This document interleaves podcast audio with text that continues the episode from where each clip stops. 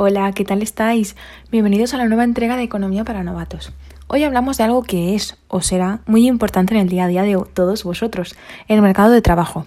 Vamos a intentar descubrir qué es, las definiciones más importantes en su entorno y cómo se extraen los datos para calcular los distintos valores. Todo esto y un poquito más, pero no mucho para no cansaros, tranquilos, en el episodio de hoy. Empezamos.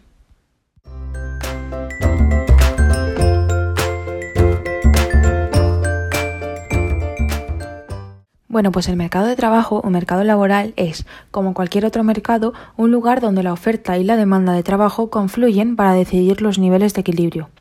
En este caso, la definición de oferta y demanda cambia un poco a como la conocemos, porque estamos acostumbrados a entender a las familias como demanda porque son los que compran los diferentes bienes y servicios, pero deberíamos saber que en el mercado de trabajo las familias son la oferta. ¿Por qué? Pues porque son los diferentes componentes de las familias, los trabajadores, los que quieren trabajar y ofrecer sus servicios a quienes los quieran contratar. Entonces, y siguiendo el hilo lógico de la cuestión, las empresas son ahora la demanda de trabajo, porque son los que necesitan trabajadores para llevar a cabo la producción de bienes y servicios. Este mercado es considerado súper importante en un país. Básicamente, si el mercado de trabajo falla, habrá muchas consecuencias y muy malas para el crecimiento económico de este país.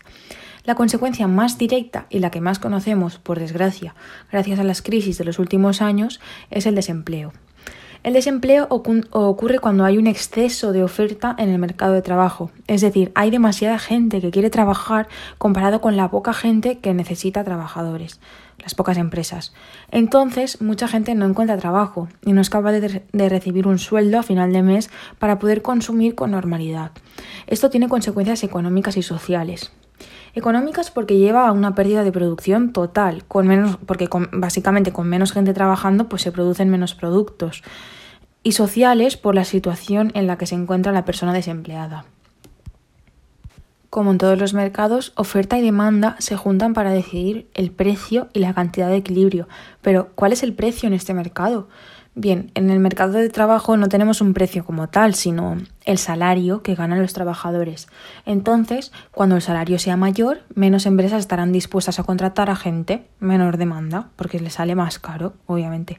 Mientras que si el salario disminuye, las empresas querrán contratar a más trabajadores, mayor demanda, porque la mano de obra es más barata.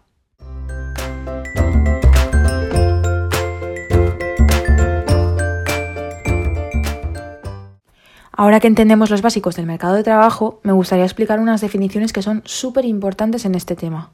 Para entender mejor este mercado necesitamos entender quiénes se pueden considerar parte de la oferta de trabajo, es decir, gente que quiera trabajar. Para esto se calcula la conocida como tasa de actividad. Tenemos que saber que en, España por lo menos la edad mínima para ser trabajador de manera legal son los 16 años. Pero, ¿consideramos a toda la gente de entre 16 años y hasta edad de jubilación como oferta de trabajo? Pues no. Hay mucha gente que podría trabajar por ley, pero no le interesa.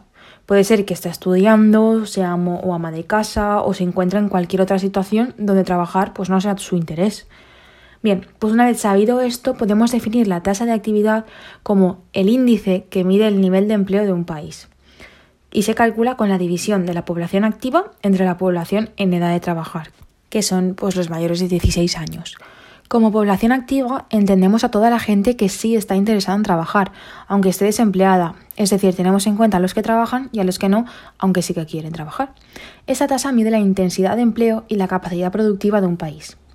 Bueno, pues una vez definida la tasa de actividad, tenemos que saber la definición de otras dos tasas que son muy importantes, la tasa de ocupación o empleo y la tasa de desocupación o paro. Empecemos con la primera. La tasa de ocupación se calcula dividiendo las personas que están trabajando y tienen entre 16 y 64 años entre todas las personas en general que tienen entre 16 y 64 años. Es decir, mira la cantidad de gente que trabaja en comparación con toda la gente que tiene edad de trabajar.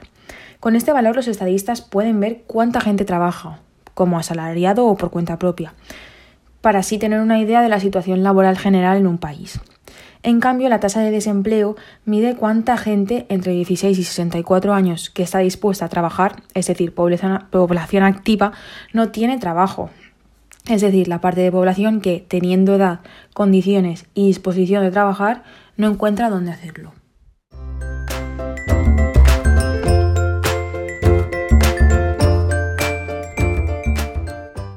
Bueno, y para poder calcular todas las tasas que hemos estado definiendo hace un momento, necesitamos datos. ¿Y quién se encarga de coger estos datos y cómo lo hacen? Bien, pues en el caso de España, el encargado de recopilar estos datos es el INE, el Instituto Nacional de Estadística. Este organismo tiene varias maneras de, encontrar lo que busca, aunque se ha demostrado que la más efectiva es la EPA, la encuesta sobre la población activa, junto con otros estudios que tienen en cuenta pues, el trabajo estacional o informal. Seguramente no sepáis qué es eso de la EPA, o puede ser que hayáis sido uno de los afortunados que ha tenido que contestar a las preguntas de los estadistas del INE. La EPA es un estudio estadístico destinado a capturar datos sobre el mercado de trabajo, como ya sabíamos. Todos los miembros de la Unión Europea están obligados a hacerla por lo menos una vez al año. Esto es así porque de esta manera pues, se puede comparar la situación de diferentes países para poder elegir cuáles son las decisiones que ayudarán a los países que peor estén. Por ejemplo, en la encuesta se pregunta básicamente la situación laboral de la persona, si trabaja o no, el tipo de contrato e incluso cómo se ha conseguido el trabajo en caso de estar trabajando, entre otras muchísimas más preguntas.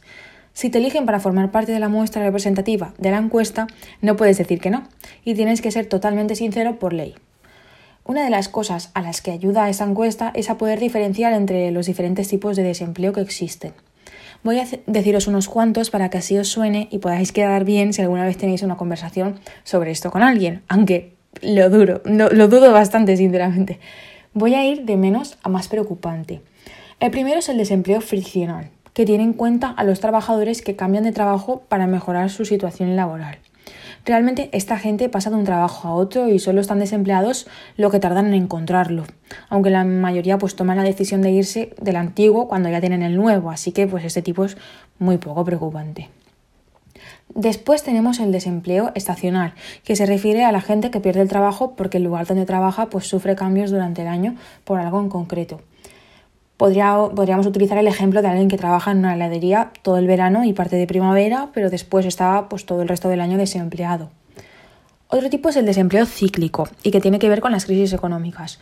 Es gente que pierde el empleo a causa de la situación de crisis en el país, pero lo recupera cuando las cosas van mejor para su empresa, por ejemplo.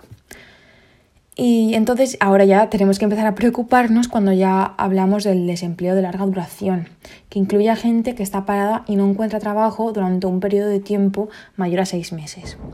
Estas personas empiezan a sufrir consecuencias psicológicas y les es más difícil encontrar trabajo, por lo que entran en un círculo vicioso. Pero, sin duda, el desempleo que más tiene que preocupar a un país es el estructural. Este aparece cuando las empresas no encuentran al trabajador que quieren porque lo que ellas buscan y lo que los que quieren trabajar han estudiado no coincide. Esto puede traer consecuencias muy malas en general porque significa que las personas que buscan trabajo no lo van a encontrar a corto plazo si no se convierten en aquello que las empresas buscan. Y esto conlleva tiempo. Vamos a poner un ejemplo. Imaginad que yo he estudiado turismo y nadie quiere mis servicios, pero en cambio muchísimas empresas buscan a un graduado en fisioterapia. Si la gente que ofrece su tiempo para trabajar no ha estudiado eso y tienen que estudiar otra carrera para contentar a la demanda, vamos a entrar en un periodo de tiempo muy duro hasta que la oferta de trabajo se convierta en lo que la demanda busca.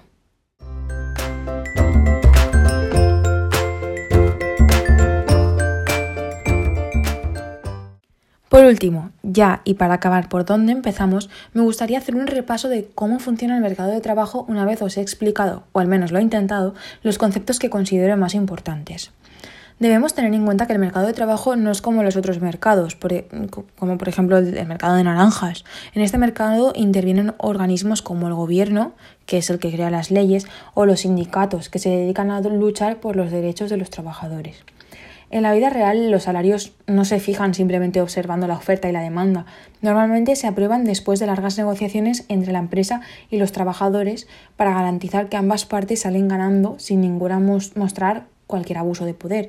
Y esta eh, el resultado de la negociación suele, suele durar pues bastante tiempo, mínimo se considera un año. O sea, no va cambiando el salario, depende de la oferta y la demanda cada día o cada semana. Esto demuestra, que este mercado es imperfecto, porque deja que haya organismos que intervengan para influir en el salario. Y no solo eso, sino también en otro tipo de condiciones laborales, pues por ejemplo días a la semana que se trabaja, precio de las horas extra, etc. Además, las negociaciones se tienen que ceñir a unas leyes laborales que son impuestas por el Estado. Así que, como podéis ver, no es una cosa muy fácil.